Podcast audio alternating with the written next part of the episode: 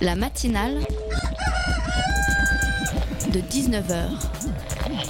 Et bah, c'est une émission qui parle de société, de politique, euh, Culture alternative. On va aussi parler de sport, euh, de gens dans la rue. et l'actualité en règle générale. On va peut-être parler des corbeilles à linge en osier d'Auvergne. voilà, il y aura, y aura des invités. Des sociologues, des invités chercheurs. Les invités ne diront que des choses intelligentes.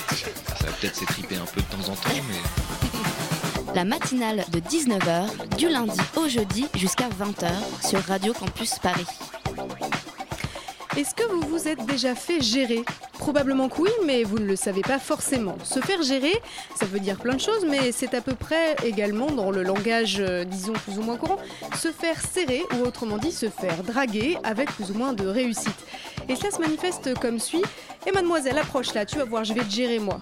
C'est en substance le message d'affection et de tendresse tout en retenue qu'un jeune homme a tenté de me faire passer l'autre soir, alors que je prenais paisiblement le RER en écoutant du breakcore, mélange de gros métal et de hardcore électronique. Mademoiselle, je vais te gérer. Cette phrase serait juste amusante si elle ne révélait pas l'inculture épouvantable d'un tel vocable entrepreneurial pour parler de mes fesses et qui, si elles étaient cotées en bourse, me rapporterait davantage que de venir vous faire de la radio pour vous, chers auditeurs, gratuitement sur les ondes de Radio Campus Paris. Gérer. Mais qu'est-ce est-ce qu'on me prendrait par hasard pour un vulgaire fonds de pension américain? Un vulgaire écran de chiffres virtuel avec lequel on fait mumus pour quadrupler les prix du blé et ce contre toute forme de bon sens. Gérer. En me disant cela, ce petit mec m'a gonflé. Il m'a soufflé dans les bronches comme dans un éthylotest en plastique de ceux que le gendarme fier et rasé vous tend en bordure de départementale pour vérifier si vous avez géré votre consommation alcoolique. Rien n'est plus humiliant que de se faire gérer, jeune homme. Ne lui ai-je pas répondu parce que je bouillais de rage et que mon regard assassin et la musique brutale qui s'échappait de mes écouteurs a suffi à le faire fuir. Mais j'aurais bien aimé lui dire à ce petit con que les gens, on les aime, on les hait, on les tripote à la rigueur, euh, s'ils sont d'accord, mais on ne les gère pas. Parce que sinon, ce ne seraient plus des gens, mais ce seraient des choses. Et quand on prend les gens pour des choses, eh bien, eh bien, ça les rend fous, tout simplement. La matinale de 19h, le magazine de Radio Campus Paris. Vous l'aurez compris, on va parler de gestion aujourd'hui dans cette matinale. La gestion, mais on va en parler sérieusement avec le sociologue Thibault Le Texier qui vient justement avec son dernier essai sous le bras euh, nous analyser finement la discipline reine de la gestion, j'ai nommé le management.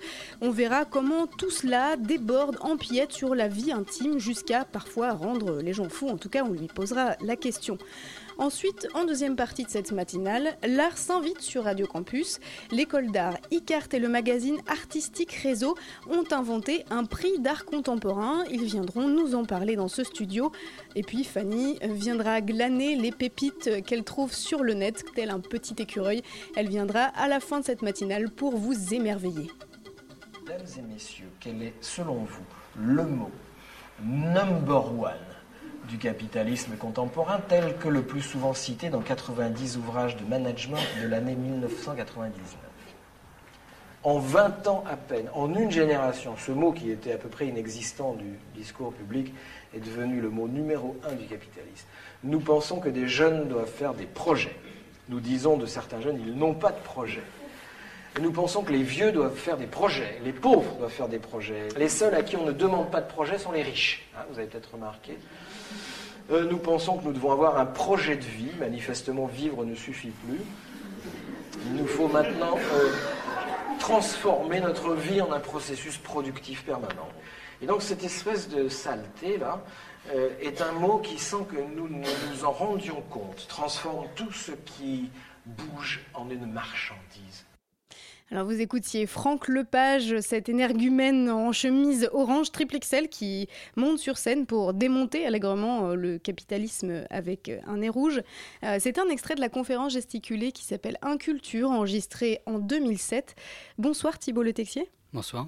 Euh, vous avez, vous, publié un essai qui s'appelle Le maniement des hommes. C'est un essai de sociologie euh, au sujet du management.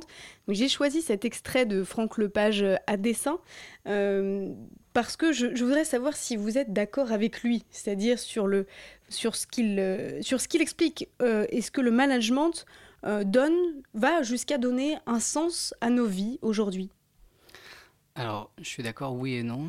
Euh, je pense que le management est quelque chose qui donne un sens à nos vies aujourd'hui, que les valeurs propres au management sont un petit peu les valeurs dominantes, donc l'efficacité, l'organisation, le contrôle, la notion de projet aussi, sont des catégories structurantes. Aujourd'hui, ce sont des principes qui, qui, structurent nos façons de voir, nos façons de faire, nos façons d'être.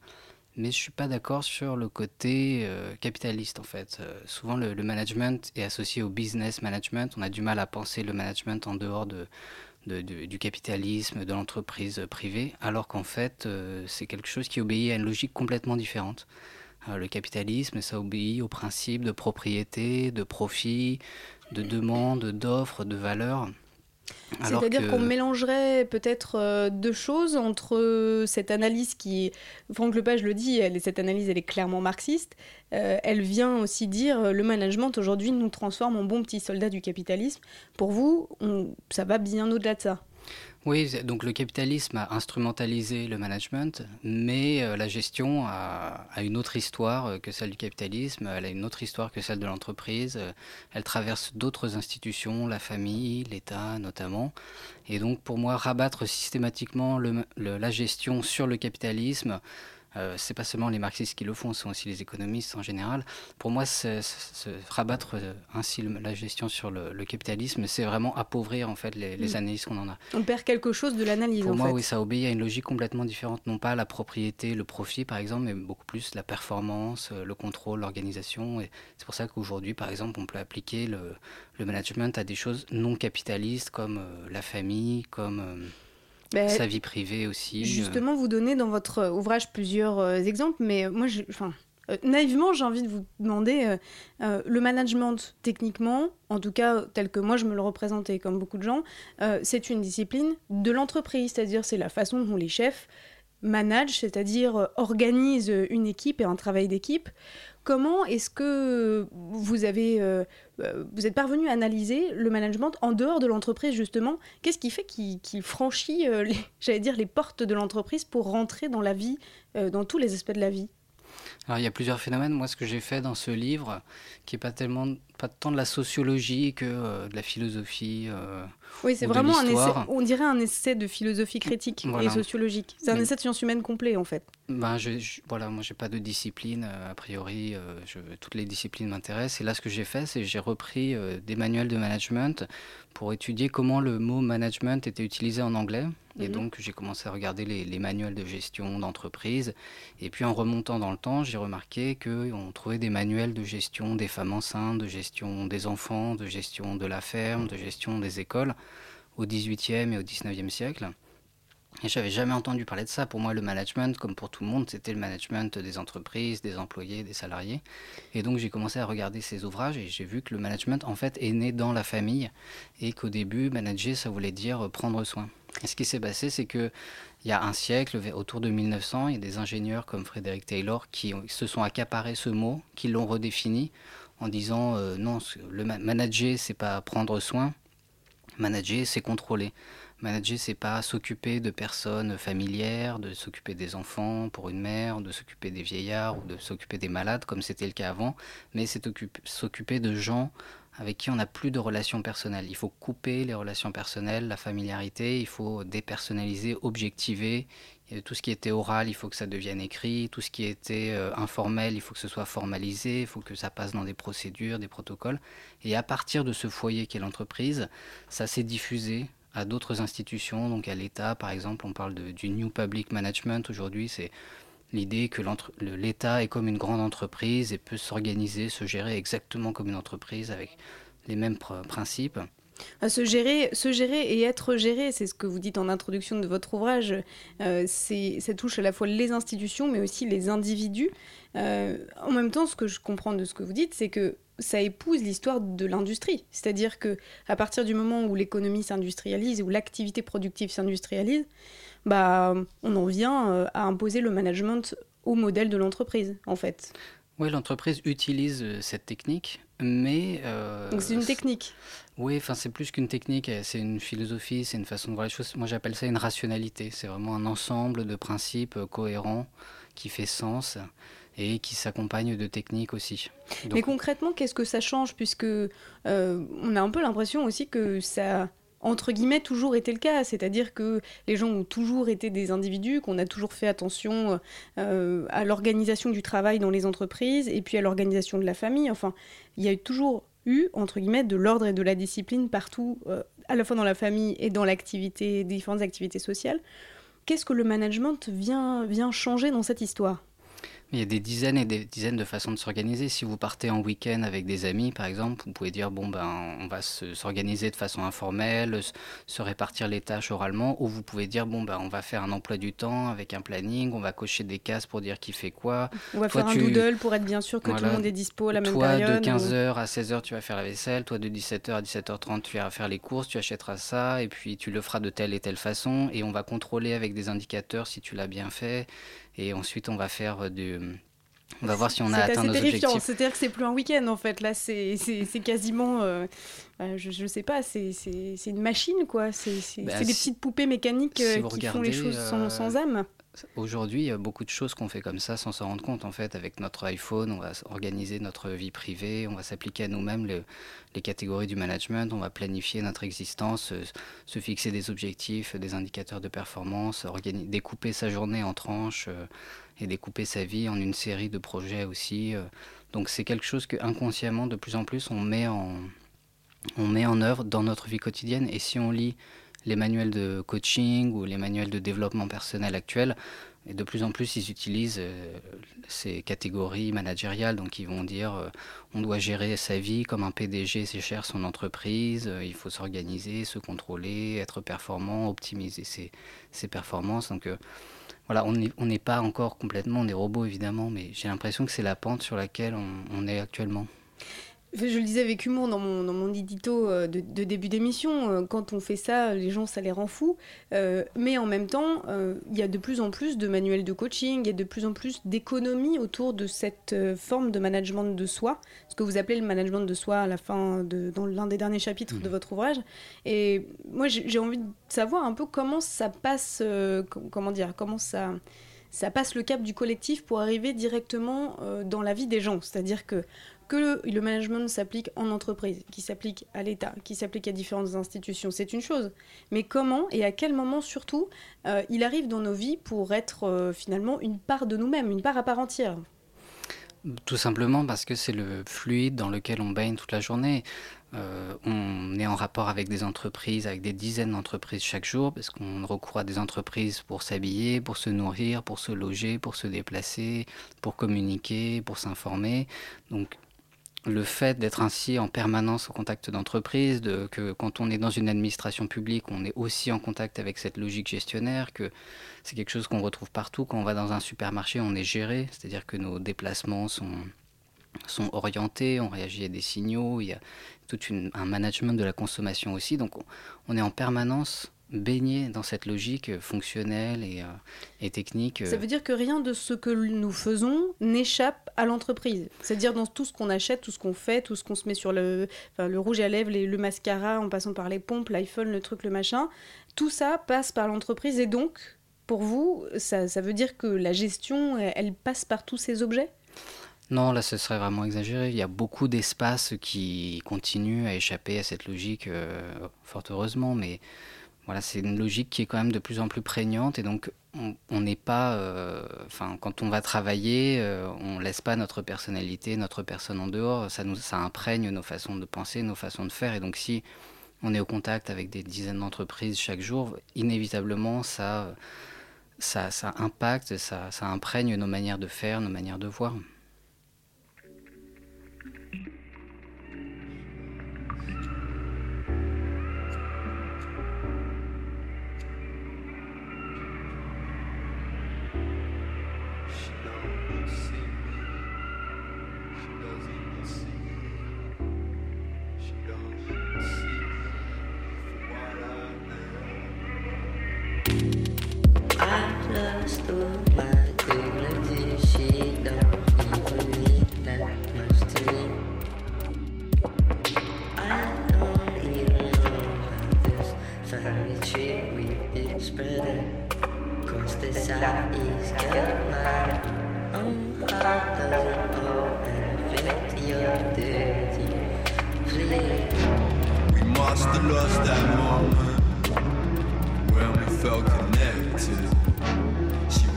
Reaches for the phone, but now she planned to exit.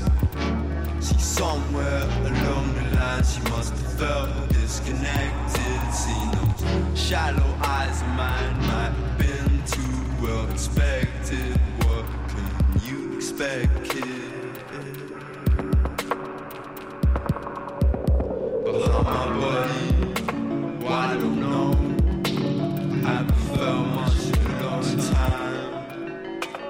Just might as well see how it goes. It's been a while, I've been on my own.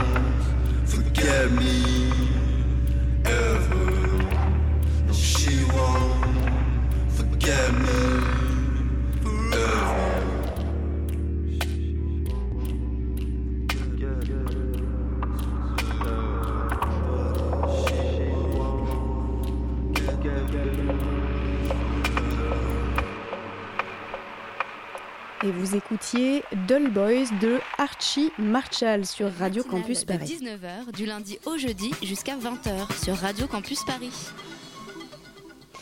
Et nous sommes toujours en studio avec le sociologue Thibault Le Texier qui vient nous parler de maniement des hommes, autrement dit en, en- en anglais euh, anglo-saxon euh, bien pas de chez nous, euh, le management et sur ce que cela fait aux hommes et sur ce que, la- sur ce que cela fait à la société. Euh, donc au début de cette interview, on diffusait un petit extrait de Franck Lepage que certains connaissent mais d'autres pas, euh, qui soulignait l'importance du mot projet dans le management d'aujourd'hui. Faire des projets, disait-il, c'est super, et surtout quand euh, le projet des salariés est le même que celui du patron. Ça sert surtout pour lui à penser positivement le capitalisme pour nous transformer en bons petits soldats, autrement dit pour nous faire croire que notre vie n'est qu'une longue succession d'actes de production. Euh, pour vous, Thibault Le Texier, le- en tout cas, votre ouvrage analyse la question bien au-delà de la question marchande. Euh, pour vous, euh, cette analyse marxiste, elle est un, peu réductrice, en fait, finalement. Oui, tout à fait. Je pense qu'on on, on rabat le management sur l'économie et on en fait une simple technique au service de la logique capitaliste, alors qu'en fait, pour moi, ça a beaucoup plus à voir avec la politique euh, qu'avec l'économie, le management. Pour moi, c'est une façon de gouverner les individus, c'est une façon de les influencer, de, les, de leur faire faire des choses dont on a envie, qu'on a envie qu'ils fassent. Et donc, c'est quelque chose qu'on comprend beaucoup mieux comme, une, comme un art de gouverner, comme une so- sorte de science politique, plutôt que comme une branche de l'économie. Cela dit, euh, enfin, en se faisant l'avocat du diable, on pourrait dire, mais gérer, c'est, si on prend la définition du petit Larousse, c'est administrer un système de biens pour euh, l'intérêt de celui qui en est le propriétaire. On pourrait se dire que se gérer, c'est pas si mal finalement, puisque nous nous administrerions nous-mêmes pour notre propre intérêt. Finalement, c'est peut-être pas si mal. Oui, mais si on applique de plus en plus euh, la logique managériale à nos vies privées, c'est parce qu'on y trouve un intérêt. C'est pas que on est aliéné ou qu'il y a une puissance extérieure qui va nous forcer. Je pense que justement dans l'analyse marxiste ou même dans les dénonciations du néolibéralisme, il y a un peu cette idée de théorie du complot. Il y a, les- il y a une élite quelque part qui tire les ficelles et qui nous manipule. Alors que ce que j'essaie de montrer dans le livre, c'est que non, c'est c'est nous-mêmes qui nous appliquons à nous-mêmes cette logique managériale et qui retournons contre nous-mêmes cette logique managériale, ou quand on va faire nos courses de Noël, ou quand on va partir en vacances, euh, ou en week-end, comme je disais tout à l'heure, euh, on va s'organiser, on va se contrôler, on va se fixer des, on va décomposer la chose en projet, on va avoir des indicateurs éventuellement, on va avoir des outils comme les iPhones par exemple pour s'aider à s'organiser, pour garder des traces. Donc ça, il n'y a personne qui vient de nous, nous obliger à fonctionner comme ça, à penser comme ça. Personne ne vient nous y obliger. euh, Vous, le dites aussi dans, dans- certains chapitres de votre ouvrage, c'est que nous y sommes poussés, incités par l'entreprise aussi, par le fait d'augmenter nos performances, par le fait de devenir sa propre marque, euh, le fait d'être euh, performant et d'être, euh, de s'afficher, d'avoir un blog avec son nom, son prénom, de prendre des photos de soi dans un, tout un tas de situations, d'être un petit peu corpo comme on dit, de prendre des photos, des petits selfies de soi-même avec le logo de sa propre marque, même des entreprises qui mettent en place des réseaux sociaux d'entreprise où c'est un peu le Facebook de, la boîte. Donc il y a quand même quelque chose qui se joue là dans l'entreprise qui déborde sur la vie intime. Oui, bah alors là, dans ce que vous dites, je pense qu'il y a un phénomène qui principal qui est l'auto-entrepreneuriat, c'est-à-dire que de plus en plus, on va être des entreprises individuelles avec nos propres marques et on va on va plus être employé pendant 50 ans dans la même boîte et faire une carrière échelon après échelon, mais on va même être travailler payé parfois. on va travailler sur des projets ponctuels, on va s'auto-former, on va se- essayer de valoriser nos compétences sur, différents marchés, on va changer de métier plusieurs fois et donc euh, on est obligé de on n'est pas obligé mais c'est vrai que c'est peut-être euh, plus efficace de se penser nous-mêmes comme des entreprises. Tout- on est tour à tour producteur, tour à tour consommateur, sous-traitant, formateur, formé, manager, manager. Euh, c'est une façon de fonctionner aujourd'hui dans l'économie, peut-être qui, qui incite en effet les individus à se, à se penser eux-mêmes comme des managers de leur propre vie, mais il n'y a pas une puissance extérieure qui va forcer les individus, c'est un écosystème général euh, auquel réagissent les médias, les réseaux sociaux, les individus, mais il n'y a pas une petite élite quelque part dans un bunker qui appuie sur des boutons pour, faire que les individus se comportent comme ça? Bah, mis à part que ça pourrait faire un bon film de science-fiction, euh, ce, serait, presque trop beau. Mais euh, vous disiez tout à l'heure, finalement, nous n'avons pas d'autre intérêt que celui que nous avons à le faire, c'est-à-dire à nous manager nous-mêmes, à, s'auto-coacher, à se mesurer euh, euh, quand on court, euh, etc., etc. Je passe peut-être tous les exemples, mais, mais quel est l'intérêt finalement? Parce que c'est très chronophage de faire ça, de se mesurer, d'être tout le temps en train de se faire coacher, reprogrammer le cerveau pour être plus performant. Ça prend un temps fou, mais quel est l'intérêt de faire ça? Bah, je pense que à partir du moment où le où l'efficacité est le, un des buts suprêmes de la société et l'intérêt de s'optimiser, c'est de se valoriser. On va dire ah j'ai été très efficace, euh, j'ai pris ma douche en tant de temps ou j'ai consommé tant de calories cette semaine, euh, c'était l'objectif que je m'étais fixé. Donc voilà, c'est ce qui donne sens à l'existence. Et dans d'autres sociétés, ça pouvait être par exemple la religion et le fait de dire ah j'ai été très pieux cette semaine, c'est bien, c'est c'est valorisant. C'était d'autres euh, systèmes de valeurs Donc ça a une qui vraie un fonction, sens à la euh, vie. une vraie fonction rassurante aussi, de se dire j'avais prévu, j'ai fait, et voilà, j'ai rempli le Oui, contrat. la quoi. façon dont on se pense, dont on se comporte est en accord avec le reste de la société. En fait, du- aux différentes époques de l'histoire humaine, il y a eu différentes sociétés qui ont euh, un peu organisé la survie. Donc, euh, typiquement, dans les sociétés primitives, c'était plutôt le clan, la famille qui était l'institution dominante. Il y a 300 ans, c'était l'État qui était l'institution cardinale qui organisait la société. Et aujourd'hui, c'est l'entreprise qui a ce rôle. Et donc, il est logique que l'entreprise étant l'institution cardinale, les individus se pensent comme des entreprises eux aussi se pensent comme des consommateurs ou comme des producteurs euh, et, appliquent à eux-mêmes la logique gestionnaire. Mais en même temps, c'est paradoxal ce que, ce que vous semblez dire, puisque vous nous dites d'un côté que bon, le fait d'être euh, le management de soi-même, c'est très tourné vers soi, c'est-à-dire on est un peu tout seul avec son téléphone portable en train de se demander combien de calories on a brûlé. Et d'un autre côté, euh, c'est aussi une façon de s'inscrire dans la société, puisque c'est faire partie de l'entreprise et donc faire partie de la société.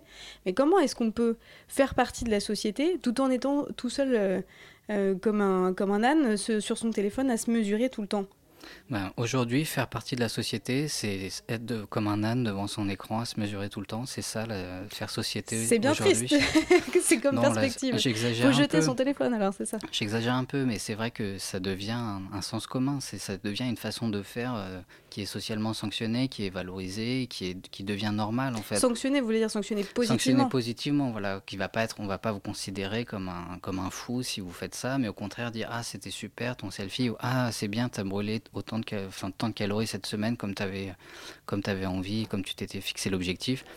Donc ça devient une façon de faire normale. Je pense que c'est aujourd'hui la société euh, fonctionne d'une manière telle que le management est un sens commun, est une façon de voir et une façon de faire qui est logique, qui nous apparaît comme naturelle. Du coup, euh, face à ça, vous semblez dire aussi que c'est une façon euh, de ne plus pouvoir dire je, c'est-à-dire de plus pouvoir être, euh, d'être soi-même, puisque c'est être aussi pris dans plein de, contraintes, d'être contrôlé, d'être euh, sans cesse soumis à des normes de, bah, pas seulement des normes de performance, mais des normes de minceur, euh, souvent pour les femmes, mais de plus en plus pour les hommes aussi. Euh, est-ce qu'il est, possible d'exister dans une société telle que celle-là? Je veux dire, d'exister vraiment, d'être libre et de pouvoir faire des choses gratuitement, sans être pressurisé, d'aimer gratuitement, de faire de l'art, de la musique, je ne sais pas. Oui, là j'exagère un peu pour, faire, pour faire peur aux auditeurs, mais évidemment le, ont peur. le management est plein de trous et on voit bien que c'est quelque chose qui marche jamais tout à fait. On est tout le temps obligé de réinjecter de, de l'informel, on est tout le temps obligé de réinjecter de la subjectivité, on est tout le temps obligé de bricoler les procédures parce que ça marche jamais très bien. Et puis ça marche jamais vraiment, parce que les gens, ça les rend fous. Enfin, vous voyez les taxis aujourd'hui. Oui, tout à fait. Et je, On a beau essayer de leur imposer quoi que ce soit, il y a rien qui... Voilà, l'école, à partir du moment où les gens ont décidé de faire quelque chose, ils peuvent aussi le faire. Oui, tout à fait. Je pense que la, la logique profonde du management, c'est la dépersonnalisation. C'est de dire, euh, dans les entreprises avant, euh, le patron recrutait euh, son neveu ou son, ou son gendre. Euh, c'était L'entreprise était une famille, donc on- bah, c'était lié à la maison. On disait la maison fondée en 1854, par exemple. Ouais, maintenant, ça devient une marque vintage de, de dire ça. Un argument marketing. Et donc l'entreprise était un ensemble de liens très personnels. Souvent, on, embauchait une famille entière, les parents et les enfants, pour venir travailler. Souvent, c'était la famille qui servait de, de chômage ou de sécurité sociale euh, en, cas de, chômage. Et donc, le management moderne, Frédéric Taylor, euh, a construit le, le- management comme une dépersonnalisation, comme une destruction de tous ces liens personnels en disant euh, non, il ne faut pas recruter les gens parce que c'est notre, ce sont nos gendres ou nos cousins, mais parce qu'ils sont compétents. Euh, il faut que ce soit des critères euh, impersonnels, euh, des critères objectifs, euh, scientifiques, euh, qui déterminent les procédures. Et donc, euh, ça a engendré une société très dépersonnalisée. Et pour comprendre toutes ces, tous les tenants et les aboutissants, euh, je vous recommande, je recommande aux auditeurs la lecture de votre orage. Je rappelle qu'il s'appelle Le maniement des hommes. Il est publié aux éditions La Découverte, Oui. c'est ça. Et euh, son auteur s'appelle Thibault Le Texier. Ce n'est pas seulement de la sociologie, c'est aussi de la philosophie. Lisez-le, lisez-le vraiment, c'est très intéressant.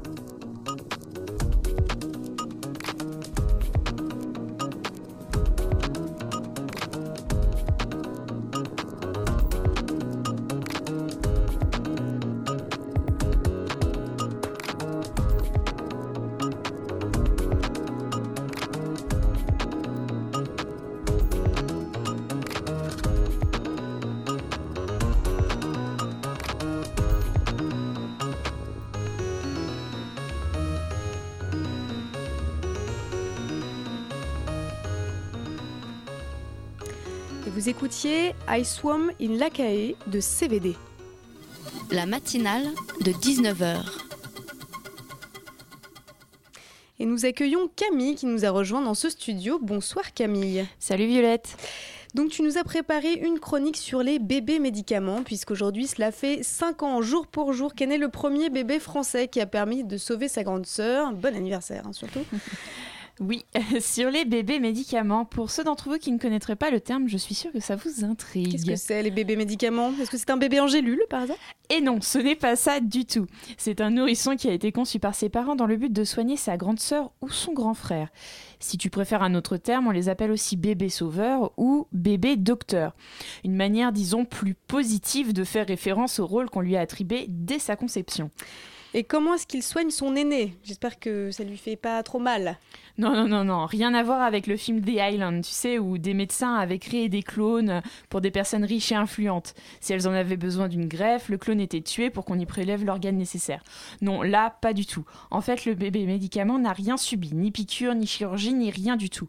Quand il est né, on ne lui a rien fait de plus qu'à n'importe quel autre bébé. Et c'est quel intérêt alors? Et comment est-ce qu'il fait pour sauver sa sœur finalement?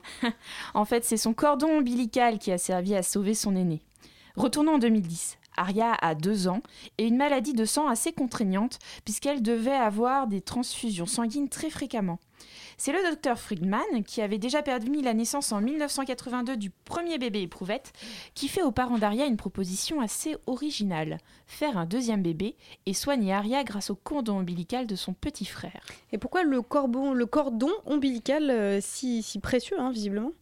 Alors les médecins, en fait, ils y, ils y extraient des, des, cellules souches qu'ils ont greffées à Aria. Ces cellules saines ont remplacé progressivement les cellules malades et aujourd'hui Aria, la grande sœur malade, ne se rend à l'hôpital qu'une fois par an pour une visite de routine. Mais du coup, tout le monde doit vouloir faire des bébés pour sauver la planète? En fait, c'est plus compliqué que ça. C'est d'ailleurs pour ça que les hôpitaux de France sont très peu nombreux à mettre en place ce traitement. En fait, ils sont deux. Depuis 2011, il n'y a eu que 5 bébés médicaments en France. Pourquoi est-ce que c'est si rare?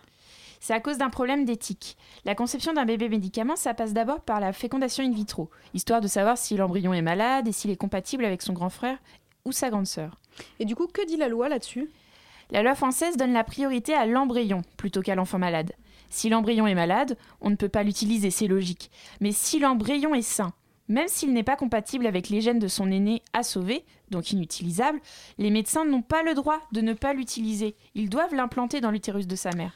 Donc ça veut dire qu'on considère que quand les parents veulent un enfant et qu'ils ne font pas cet enfant, bon en fait en gros ils doivent faire leur enfant euh, tout court et pas forcément pour sauver le premier-né. Voilà c'est ça, c'est l'idée que c'est que s'il y a un embryon sain, qu'il qu'il a été voulu, compatible ou pas, c'est d'abord un possible enfant, donc on doit lui laisser une chance de se développer, donc on doit le transfuser à chaque fois. Du coup, comme il y a 10% de chances qu'un petit frère ou une petite sœur soit compatible, ça donne aux parents 10% de chances seulement de pouvoir sauver leur aîné par ce biais-là. Donc la France n'a pas encore résolu tous les problèmes d'éthique liés aux bébés, appeler bébés docteurs. Hein, alors Non, Violette, c'est d'ailleurs pourquoi certains parents décident parfois de se rendre à l'étranger. Mais même ailleurs dans le monde, les bébés docteurs restent rares. Aujourd'hui, il n'y a que les États-Unis, la France, la Belgique et l'Espagne qui aient réussi à faire naître des bébés sauveurs. donc on est bien loin d'une généralisation du procédé. Très loin. Aujourd'hui, ça fait 15 ans depuis la naissance du tout premier bébé médicament né aux États-Unis en 2000. Et aujourd'hui encore, les débats qui naissent autour des bébés médicaments sont encore chargés d'émotions et de craintes sur les déviances possibles de la médecine, mais aussi d'espoir. D'ailleurs, Umut, le premier bébé français à avoir conçu dans le but de sauver un autre être, eh bien son nom en turc signifie espoir. Merci beaucoup Camille pour toutes ces, toutes ces informations au sujet des bébés que nous n'appellerons pas médicaments mais que nous appellerons bébés docteurs.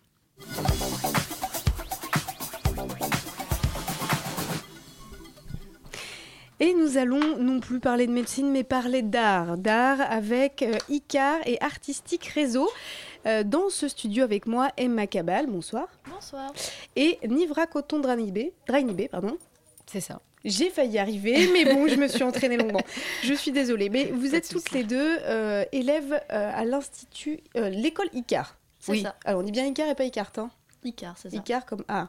Mm. donc avec Artistique Réseau, vous avez, comment dire, vous participez à l'organisation d'un prix pour les jeunes artistes contemporains. Euh, puisqu'ils sont jeunes, ils sont forcément contemporains, cela dit. Euh, ça s'appelle le prix ICAR Artistique Réseau. Il s'ouvre euh, cette année donc à, à l'ensemble des candidats français ou résidents en France Oui. euh, pour pouvoir offrir l'opportunité à ces artistes d'être exposés. Ce sera le vendredi 29 janvier à l'espace Pierre Cardin. Pour ceux qui sont déjà allés à l'espace Pierre Card- Cardin, c'est à côté du, c'est pas très loin du jeu de paume. hein. C'est ça, juste à c'est côté à côté de de la place de la Concorde. la en fait. Voilà. C'est un lieu immense, très beau d'ailleurs. Donc si vous avez euh, la chance d'y aller, euh, courez-y. Les lauréats se verront donc offrir un solo show. Vous allez m'expliquer ce que c'est, hein, je ne parle pas anglais. Euh, 3000 euros, ça je comprends. Et puis euh, des cadeaux de partenaires, etc. Donc c'est un bon coup de pouce euh, pour les, jeunes artistes. Euh, Est-ce que vous pouvez voilà, nous, expliquer un petit peu comment se passe ce prix? Euh, Est-ce qu'il y a beaucoup déjà de, de candidats, tout ça? Pour parler avec nous tout ça, Xenia est avec moi dans ce studio. Xenia, je te laisse Oui. poser la première question à nos invités. Euh, salut Violette. Alors, euh, est-ce que vous pouvez nous rappeler depuis quand existe ce concours et expliquer comment euh, cet événement est organisé? Oui. Alors, euh, du Ne coup, vous battez c'est pas. la... c'est la huitième édition euh, du prix ICAR Artistique Réseau, donc qui est organisée chaque année par la classe de quatrième année de l'ICAR. Donc, euh, c'est une... organisé par la classe. C'est notre projet. euh, C'est un projet concret du coup. C'est beaucoup plus stimulant euh, d'avoir l'occasion de faire quelque chose de vrai plutôt que quelque chose de fictif, donc avec un aboutissement qui Ouais, est donc toujours là, mieux, oui. qui arrive donc vendredi. On a hâte. Donc c'est la huitième édition. C'est la huitième édition. Et en fait, à la base, euh, euh, c'était juste un projet. Et il y a huit ans, en fait, là, enfin, il y a huit ans, en fait, les étudiants ont décidé d'en faire quelque chose de réel. Donc c'est devenu un vrai prix d'art contemporain. D'accord. Voilà. Donc du coup, maintenant, effectivement, c'est intégré dans le cursus euh, de la quatrième année. Et puis ça Et- marche bien puisque ça fait, ça fait des années que ça dure. Mm. Pardon. Et comment vous choisissez des lauréats et euh, qui peut y participer? Alors peut-être qui peut y participer d'abord euh, Ah bah, cette Ouais. année, en fait, le prix a été ouvert à tout- tous les artistes euh, euh, âgés, enfin, euh, enfin, euh, de moins de 35 ans. Oui, donc pas très âgé. Pas très voilà. Jeune. Âgé, qu'il soit trop, trop mûr, quoi. Et euh, après, pour la sélection, Donc oui, on a ouvert, euh, avant le prix était exclusivement réservé aux étudiants des Beaux-Arts de Paris. Et donc cette année, ça a été ouvert donc aux étudiants de toute la France. Rapprochez-vous bien du micro Ah, parce ok. qu'ils sont assez capricieux. Ça marche, j'espère qu'on m'entend mieux. Ça y est, on vous entend mieux. Donc on vous on très bien. euh, ouvert là cette année aux étudiants de toute la France, euh, donc des artistes de moins de 35 ans. La sélection a été faite euh, par le comité euh, des- Par le qui a- pôle candidat. voilà, qui a géré le- toutes les différentes candidatures pour arriver à une sélection donc de 10 candidats qui euh, exposeront euh, vendredi soir. Donc il y aura 10 euh, exposés et un seul gagnant. Tout à fait. Une seule gagnante, d'ailleurs, parce qu'il y a un ou une seule gagnante pour le prix. Et ensuite, il y aura aussi la mise en place d'un prix du public qui permettra donc à notre gagnant de gagner des cadeaux venant de nos partenaires. Mais pas d'argent du coup. Non. non. Aïe, aïe, Qui, est pour dans exemple, le jury le, excusez-moi, le prix du public de l'année dernière, de l'édition de l'année dernière, a quand, enfin, a quand même exposé euh, à la galerie Agnès B à New York. Donc il y a quand même des, des C'est pas retombées possibles. voilà. En fait, c'est pas simplement un prix qui sert euh, dans le réseau des artistes, pour les artistes, par les artistes, où tout le monde se connaît, c'est très bien, tout le monde est content. Mais du coup, c'est qui n'est pas forcément connu du grand public. Là, l'idée, c'est d'offrir vraiment un tremplin pour la suite, en fait. C'est ça, c'est une véritable visibilité en fait qu'on leur offre, euh, avec déjà un jury qu'on va choisir qui sont quand même des personnes un petit peu influentes ou quand même bien influentes dans le monde de l'art à Paris. Puis l'espace Pierre Cardin, c'est quand même un espace assez connu. Donc c'est vraiment ça, un tremplin, une visibilité euh, avant. euh, avec nos petits moyens, on essaye de les aider. Quoi. Xenia. Et cette fois-ci, qui est dans le jury? Vous, vous le savez? Alors, euh, on a le directeur de notre école qui est aussi le directeur euh, d'Artistique Réseau, donc euh, Nicolas Logero-Lasserre.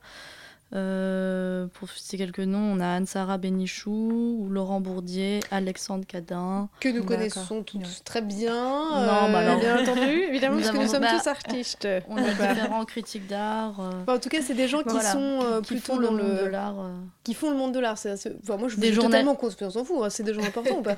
Un petit peu, pour quelques-uns en tout cas, mais on a un galeriste, notamment le galeriste de la Ah, galerie bien ça. partenaire pour le solo show. Voilà. Alors bon, le solo show, parce que tout ça est bien gentil, mais un solo show, euh, c'est quoi? Parce que En fait, il y a plein de gens dans la liste euh, des, des, des gens qui ont été pris dans la sélection des 10, voilà, des, des 10 personnes qui auront le droit d'exposer. Il y a de la peinture murale, des performances, des installations, vidéos, son, euh, du dessin, de la photo, de la broderie. C'est très beau d'ailleurs ce qu'elle fait. C'est mademoiselle Julie Sarlout. Je vous invite à aller voir sur le- son site. Euh, mais alors, solo show, ça veut dire qu'on prend les œuvres, on les promène. Comment ça se passe? Qu'est-ce que c'est? Vas-y, vas-y. Alors, euh, un solo show, c'est simplement une exposition personnelle, hein. un terme un petit peu anglais. Euh, du coup, l'année prochaine, euh, au- à l'automne, elle aura droit à une exposition personnelle dans la galerie personnelle, enfin dans la galerie de notre partenaire galeriste.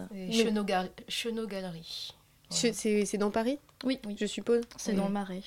C'est dans le Marais. ouais. C'est en même temps le quartier où il y a le plus de galeries à Paris, il me semble, non? Oui, c'est ça, c'est un petit peu le lieu des galeries d'art contemporain et euh, pas forcément d'art contemporain, mais voilà, le lieu des galeries dans D'accord. Paris. Bon, du coup, c'est bien, c'est une, c'est une belle visibilité de, euh, pour cette jeune artiste. Xenia. Mais est-ce que l'écart artistique réseau est reconnu aussi dans le monde artistique euh, en dehors de la France? Ou il est connu juste en France, euh, pas ailleurs? Bonne question. Bonne question. Bah, après, quand on, enfin justement, quand je parlais tout à l'heure du prix du public de l'année dernière, c'est que je pense qu'au contraire, la- le prix a une portée euh, hors France, puisque euh, le monde de l'art contemporain est aussi un monde, euh, un réseau pas Ouais, très grand, ouais, ouais, donc euh, de toute façon, Très euh, important. Voilà. Bah, c'est d'autant plus important que les artistes euh, gagnent peu, donc plus ils s'exportent et plus ils gagnent aussi. Enfin, plus ils gagnent leur vie, hein, parce que c'est quand même. euh, Plus ils vont se montrer, plus ils ont de chances de faire les rencontres. Enfin, ça fonctionne Voilà. comme ça. En se montrant, ils vont se permettre de faire des rencontres qui vont potentiellement les amener à des expositions et de fil en aiguille à plus de choses. Et finalement, c'est ce qui est compliqué en fait, c'est d'avoir cette visibilité-là, quoi. Et c'est ce que le prix leur permet en fait de faire. C'est la première étape en fait. Mais surtout vu que euh, l'écart est aussi euh, a une présence à New York, peut-être il y a quand même une, colla- une collaboration entre Paris et New York au moins. Oui, c'est vrai que l'Ic- c'est vrai que l'ICAR a, a une, enfin, une- il y a- il y a un établissement à New York effectivement. On va continuer à parler de tout ça après une petite pause musicale sur Radio Campus Paris.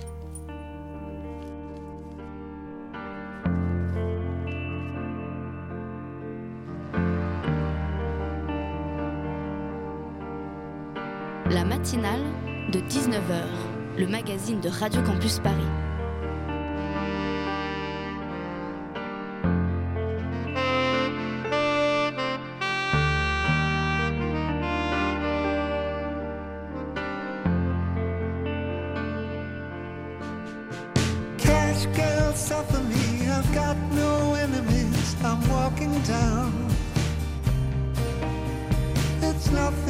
Me. It's nothing to see. If I never see the English evergreens I'm running to, it's nothing to me. It's nothing to see.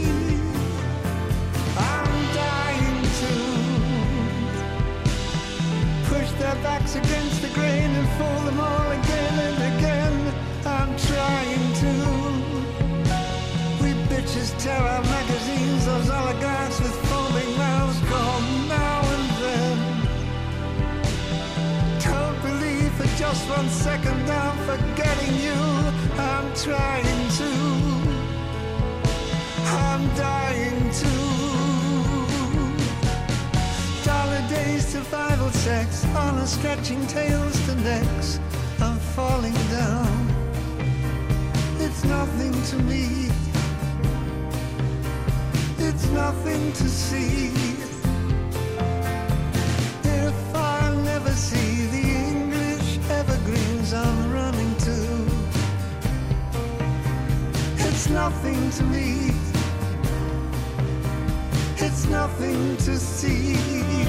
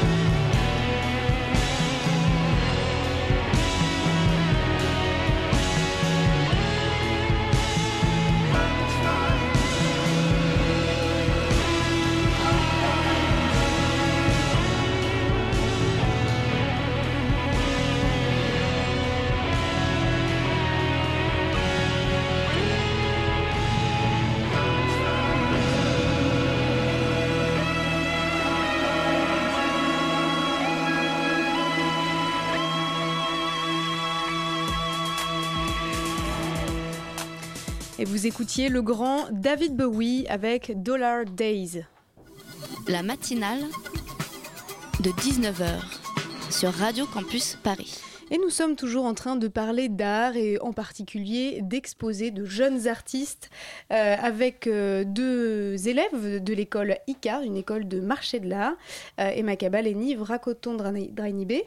Je vais finir par y arriver quand même. J'étais presque, hein, enfin, j'ai- j'étais vraiment pas très loin. Euh, donc je, je rappelle aux auditeurs qui nous rejoindraient que c'est donc un prix qui euh, récompense de jeunes artistes contemporains euh, et dont euh, qui pourront s'afficher le vendredi 29 janvier à l'espace Pierre Cardin à Paris à côté de la Concorde. Parmi les, les 10 artistes, parce qu'on a maintenant la liste disponible sur le site internet de ICA, ICART d'ailleurs, pour ceux qui voudraient faire un tour, il y a beaucoup de filles. Euh, donc ça c'est plutôt une bonne nouvelle. Et puis il y a beaucoup de choses différentes, de la peinture, de la performance, des installations. Euh, comment est-ce que vous avez euh, opéré la sélection entre ces différents, ces différents types d'art? C'est pas forcément évident de trancher entre le travail d'un photographe ou d'une photographe et puis le travail de, voilà, de Manon Rougier par exemple qui fait des installations très belles. Mais bon, comment, comment juger de la différence entre ces différents artistes? Ah, c'est très subjectif. hein. Donc, on avait donc un, pôle euh, candidat qui s'est occupé de faire une première grosse sélection. Et ensuite, on s'est retrouvés euh, tous en classe ensemble et euh, on a fait le tri ensemble. Donc, on a voté. pour, Vous avez fait ça de façon démocratique en fait. Voilà. En fait, vous avez fait ça de- avec vos goûts arbitraires, mais démocratiquement. En fait, le pôle candidat a fait une première sélection. Ouais. Il nous a soumis la sélection et puis euh, on Donc en vous a avez choisi vu 10 parmi toutes les euh, installs, toutes les photos, euh, vous, avez, On- vous avez tout, tout On n'a pas vu tous les avant candidats parce qu'on a reçu une centaine de candidatures. Après, euh, personnellement, pour- moi, je les ai suivis un petit peu. Mais euh, donc, eux, ils se sont occupés de faire un premier gros, gros tri. Et voilà, ensuite, on a voté de manière démocratique pour choisir les 10 candidats qui seront exposés. Est-ce que vous pouvez m'en parler un peu de ces candidats, euh, lesquels vous ont un peu euh, tapé dans l'œil? De toute façon, euh, c'est pas vous qui décidez, donc euh, vous, vous pouvez subjectivement euh, nous dire un peu. euh, bah, Nif, peut-être, qu'est-ce qui, qui- quel est l'artiste qui, dans la sélection finale, vous a, vous a marqué? Euh, moi, j'avoue que j'ai un coup de cœur pour euh, Kid et Boogie, euh, qui sont des artistes en fait de la Réunion. Joli, peinture murale et performance. Voilà, qui sont, enfin, qui font street art en fait, euh, mais qui ont un univers assez particulier, euh, très peu colo- coloré, enfin par rapport à ce qu'on voit dans le street art. Et, euh, et en fait, ils font enfin, vraiment du dessin, donc ça aussi, ça change aussi. Enfin, et généralement, ils font des, pein- des peintures monumentales. Donc, Ouais, des peintures monumentales des- assez désaturées, effectivement, en, Voilà. termes de couleurs. C'est vrai que c'est Voilà. assez, c'est assez impressionnant. Et vous, alors? Ah bah c'est compliqué, il y a quand même pas mal d'artistes. Euh, après, j'avoue, euh, le travail de Manon Rougier que je trouve très très beau. Et aussi le petit côté photo euh, et dessin avec Clément Collange. Voilà. Bah, moi, j'avoue que en regardant un petit peu, euh, il y a des choses vraiment surprenantes. Mais Manon Rouget, elle a fait euh, une installation qui s'appelle la, la Maison des souris, c'est ça? Une installation avec une petite boîte dans laquelle vous regardez, il y a des, des petites souris. et, euh, c'est une installation en deux parties avec une, belle install vidéo. C'est très poétique et, très onirique et ça tranche aussi beaucoup avec d'autres artistes qui ont des voilà peut-être pas dire des propos parce que je vais pas parler pour eux mais qui semblent avoir un travail un peu plus politique ou en tout cas un peu plus critique social est-ce que c'était aussi un parti pris de, mélanger un peu euh, avoir différents styles et parti pris aussi? Certains font des choses tournées vers le rêve d'autres vers la politique C'était plus une manière de faire un, un gros mash-up. euh, Alors, un mash-up. Un, un joli petit mélange. euh, merci de, de beaucoup de nos auditeurs ne sont pas très euh, anglophiles dire. Bon, voilà, un moyen de faire un, un beau mélange avec à la fois nos sensibilités et, euh, et des choses plastiquement euh, belles et, et à la fois intéressantes. vous êtes contente de la sélection? Oh, on est plutôt fiers. Ouais. Oui, vous avez, vous avez l'air Oui. plutôt, vous avez l'air plutôt rincé aussi parce que ça a l'air quand même assez épuisant. En- oui, en fait, on a terminé nos, Nos partiels. nos partiels euh, hier matin. Donc, euh, Et vous me disiez tout à l'heure que l'organisation de ce festival, ça commençait dès le début de votre année scolaire en fait. C'est ça. Et tous les élèves de l'écart, ils, ils participent? Toute la classe. Toute la classe, voilà, toute notre promo de quatrième année, euh, on est actifs chacun, dispatchés dans des petits pôles, comme dans une jolie petite maison de production. Mais euh, d'ailleurs, vous, mais, mais vous n'êtes pas payé, ce serait trop beau. Ah bah non, on sera noté. Ah, bah oui. On joue, Vous une, on joue une, une Ah, grosse oui, partie de notre année et de nos crédits serez payé en euh, sur cet événement. Et la, la dernière question, comment se déroulera l'exposition collective le 29 janvier? Euh, Si on peut y accéder facilement euh, pour le grand public, euh, comment ça se passe? Ah oui, c'est ouvert à tout le monde. hein. Tout le monde est invité à venir euh, découvrir des Parce qu'il artistes. y a à boire et à manger. Oui, il y a, oui, tout à Ah, fait. très important. Il y a à boire, à manger. c'était Et deux jolies œuvres d'art. Oui, mais à boire et à manger, c'est d'abord ce qui attire le, le public, sachez-le. voilà. C'est le secret d'un événement réussi. Et aussi, vous avez parlé du prix euh, du public. Est-ce que comment se compose ce public et comment le public peut voter? Alors, euh, le public. Rapidement, parce qu'on on est un peu à la on- pendule. On distribuera et on va, va distribuer pendant le prix des petits papiers donc, qui permettront, avec une urne, de voter, qui seront bien sûr surveillés et contrôlés pour éviter toute tricherie. Mais donc voilà, c'est euh, les gens qui vont venir qui sont invités à voter. Donc vous êtes invité pour le vendredi 29 janvier à l'espace Pierre Cardin pour euh, pouvoir manger et surtout voir de belles œuvres d'art de jeunes artistes contemporains. Merci beaucoup à toutes les deux d'être venues nous parler de tout ça. Et bien de Merci. rien. Merci. Merci. La matinale de 19h. Le magazine de Radio Campus Paris. Du lundi au jeudi jusqu'à 20h. Et Fanny est avec nous pour Comme petit écureuil, tu glanes sur le net et tu viens nous parler de tes trouvailles. Tout à fait, et les plus pourris, hein, ce sont euh, les relents du web, c'est une revue de web, mais que avec des trucs nuls, dont tout le monde se tape, et je suis ravie de vous en parler. Mais non, ne dis pas ça. Mais si, mais enfin, bien sûr que si, c'est fait exprès, c'est comme ça que j'ai choisi. Tout Bon, d'abord, l'avancée technologique 30 millions d'amis de la semaine qui va vous passionner. Hein, c'est le Japon qui nous l'offre. C'est un nouveau collier pour savoir ce que pensent les chiens et les chats. Ah, c'est avait C'est formidable. 15 000. Voilà, n'est-ce pas merveilleux Donc ça a été exposé à la We Are Able Expo de Tokyo. En gros, c'est des, petites inventions qui permettent d'améliorer le quotidien. Mm. Et là, quelle différence, me direz-vous, avec les autres nombreux colliers pour comprendre ce que pensent les chiens et les chats? Et bien celui-là est plus fiable. Et oui, hein, parce que donc il, il se base sur plein, plein d'infos merveilleuses. Tout d'abord, le rythme cardiaque euh, de l'animal, la température de l'animal, son taux d'humidité. Ah, génial. Et ça permet d'interpréter jusqu'à 40 mouvements. Genre s'il se roule, ça veut dire ça. Ça veut dire j'ai faim. S'il remue sa queue, 40 mouvements. C'est c'est génial, non? C'est un peu tous les mouvements d'un animal. Oui, On oui, a tout sûr. brassé là en 40. Donc voilà, donc On ça fait vous- tout le temps coller à son animal. parce bon. Exactement. Et le petit collier marche avec le Bluetooth. Donc vous Ah, pouvez quand même vous éloigner de 2 ou 3 Technologie. mètres, hein, voilà, et recevoir sur votre smartphone un petit texto. Genre écoute, j'ai faim, tu déconnes, tu vois, ou des trucs comme ça. Moi je trouve ça plutôt pas mal. C'est un peu le Tamagotchi 3.0 quoi. Tout à fait, C'est mais bien. un peu plus chiant, mais voilà. Euh, ensuite, la désillusion désagréable de la semaine, ça se passe sur Tinder. Et oui, un journaliste a mené l'enquête auprès des big boss de l'appli, notamment de Sean Rad, euh, pour savoir si l'application était vraiment aléatoire ou pas. Parce que c'est quand même la beauté du truc, de pouvoir tomber sur un mec absolument génial, musclé, parfait, ou un mec dégueulasse juste après. C'est un peu, voilà, c'est l'alé- l'aléatoire, le charme de cette appli. Et en fait, pas du tout. hein. Tinder a bossé sur un algorithme pendant deux ans qui permet de, de noter votre sex appeal, votre désirabilité. Donc en gros, euh, les beaux sont avec les beaux, les moches sont avec les moches. oui, bien Et oui, on est tous notés. Enfin, on est. Je ne suis pas sur Tinder.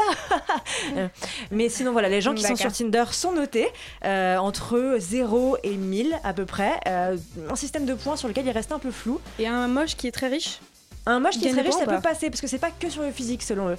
Donc voilà. En gros, plus tu C'est vas. tout sauf l'intelligence en fait. Exactement. Mais non, les centres d'intérêt sont pris en compte. Donc si tu aimes, je sais pas, Radio Campus Paris, par exemple, la page. Eh bien, euh, tu eh ben, baisses écoute, tu car peux- tu es intelligent. Mais non, tu peux monter des points, je ne sais pas, je sais pas exactement. Il dit voilà, ils sont pas très clairs sur la façon dont ça fonctionne, mais voilà, en gros, les beaux avec les beaux, les moches avec les moches, et plus euh, tu sors avec quelqu'un qui a une note élevée, plus toi aussi tu as une note élevée, enfin voilà, c'est absolument génial. Donc je pense qu'il faut absolument boycotter cette application. Hein, on devrait tous abandonner. D'ailleurs, il y a une info qui est tombée, c'est l'explosion des crimes liés à Tinder et Grinder, donc Grinder, l'application Tinder pour homosexuels, euh, aux États-Unis, hein, qui a été multiplié, multiplié par x 7. Le nombre de violences et d'agressions sexuelles en Ah. rapport avec ces applis a augmenté. Donc voilà, hein, euh, en gros, en, en Angleterre et au Pays de Galles, il y a eu 412 agressions en 2015 euh, en rapport avec ces applis directes. C'est formidable. Donc faites attention à quelle conquête vous offrez votre quéquette. J'ai beaucoup travaillé Ah, sur cette phrase, je tenais à le dire. C'est la vanne euh, de la semaine. Merci Et beaucoup. nous ne sommes que mardi. Ensuite, la malédiction de la semaine, hein, c'est sur Twitter qu'elle s'est passée, enfin de la semaine dernière plutôt, puisque donc quand David Bowie est mort, hein, notre ami David, euh, il y a eu un hashtag qui est beaucoup remonté sur Twitter, qui est hashtag Aaron Ramsey. Et là, je me suis dit, mais qui est-il? Est-il un mélange entre Aaron Carter, hein, oublié depuis les années 90, et Gordon Ramsay, ce cuistot un peu colérique et désagréable Eh bien, pas du tout. C'est un footballeur gallois qui joue à Arsenal. Et en fait, le type, dès qu'il met un but, il y a une célébrité qui meurt. Voilà, donc le type a tué. quel Attention, tenez-vous bien. C'est un peu le chat noir quoi. Exactement, c'est la faucheuse poilue à crampons en gros. Donc voilà, il a buté David Bowie, Alan Rickman, donc Rock dans Harry Potter, Steve Jobs, Ben Laden, Whitney Houston, donc ça, ça, ça touche quand même tous les champs, Paul Walker et Robin Williams. Ah mais faut qu'il arrête là. Exactement, donc euh, Aaron il continue à jouer, mais voilà, à chaque fois qu'il met un but, euh, il bute quelqu'un. merci. Voilà, ensuite euh, la dernière info, une info scientifique, hein, parce que Fred et Jamie me manquent cruellement chaque matin au réveil, donc je pense aussi à eux. Une info pourtant connectée, connectée et scientifique. C'est un doctorant euh, américain qui, qui est à Georgia Tech à Atlanta, qui a, qui a mené une étude sur le syndrome des vibrations fantômes. Alors qu'est-ce que c'est? C'est en gros quand tu as l'impression de recevoir un texto, alors qu'en fait pas du tout, ton téléphone n'a pas du tout vibré, personne ne t'a écrit, tu n'as pas d'amis, et en fait il, il s'est rendu compte que l'anxiété de jamais recevoir des textos, ça créait des spasmes musculaires dans le corps. Donc voilà, tu ressens une vibration alors qu'en fait ton téléphone n'a pas du tout vibré parce que tu attends un texto d'un mec qui ne t'écrit pas. Ah, Voilà. Ta solitude, Ça ta nom. solitude qui te bouffe. La vibration fantôme. Merci beaucoup Fanny. De rien. Pour ces merveilles Bah trouvées ouais, sur le c'est net. un plaisir. Et en guise de conclusion, la passerelle avec la bouquinerie. Bonsoir la bouquinerie. Bonsoir la matinale. Euh, nous ce soir on reçoit la librairie de la Lucarne des écrivains dans le 19e et ensuite l'équipe d'une revue qui s'appelle La moitié du fourbi.